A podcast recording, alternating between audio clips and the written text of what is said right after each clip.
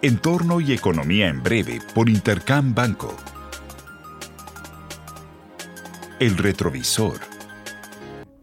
El dato estelar de la semana fue la publicación del PIB en Estados Unidos, correspondiente al tercer trimestre del año, el cual sorprendió al alza con una expansión trimestral anualizada del 4.9% apoyada por un aún robusto consumo, lo cual fue reiterado por la aceleración en el gasto en el consumo que avanzó en septiembre en 0.7% mes a mes, mientras que la inflación PCE, el indicador predilecto de la Fed, se mantuvo sin cambios en 3.4% en términos anuales.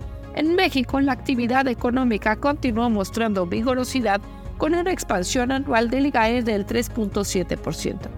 Además, la inflación se moderó de lo anticipado en la primera mitad del mes con un registro de 4.3%, derivado principalmente de la caída en los precios de los agropecuarios. En Europa, el Banco Central Europeo dio a conocer en un comunicado con un sesgo restrictivo su decisión de mantener sus tasas clave en los niveles actuales. Sin embargo, conservará una estancia dependiente de datos. Finalmente, los PBIs de octubre para Estados Unidos apuntaron a una ligera recuperación, contrastando con el mayor deterioro previsto para la eurozona. Panorama. Esta semana estará repleta de publicaciones económicas de alta relevancia. En primer lugar, la Fed dará a conocer su penúltima decisión de política monetaria del año, para la que no se prevén cambios en la tasa de fondos federales. Además, se publicará el reporte de empleo de octubre, del que se espera una lectura de 180.000 posiciones de empleo generadas durante el mes, luego de la gran sorpresa al alza del mes de septiembre. En México tendremos las cifras del PIB para el tercer trimestre del año, de las que serán complementadas por datos de consumo privado e inversión fija bruta del mes de agosto.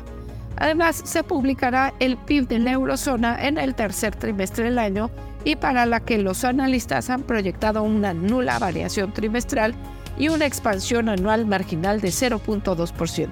Asimismo, se publicará el dato de inflación del mes de octubre para el bloque monetario, de la que se prevé una marcada desaceleración a 3.1% en términos anuales.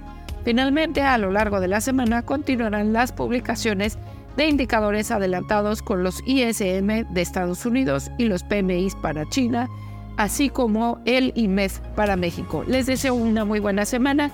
Yo soy Alejandra Marcos. Esto fue Entorno y Economía en Breve por Intercam Banco. Síguenos en redes sociales y consulta nuestro podcast en intercam.com.mx.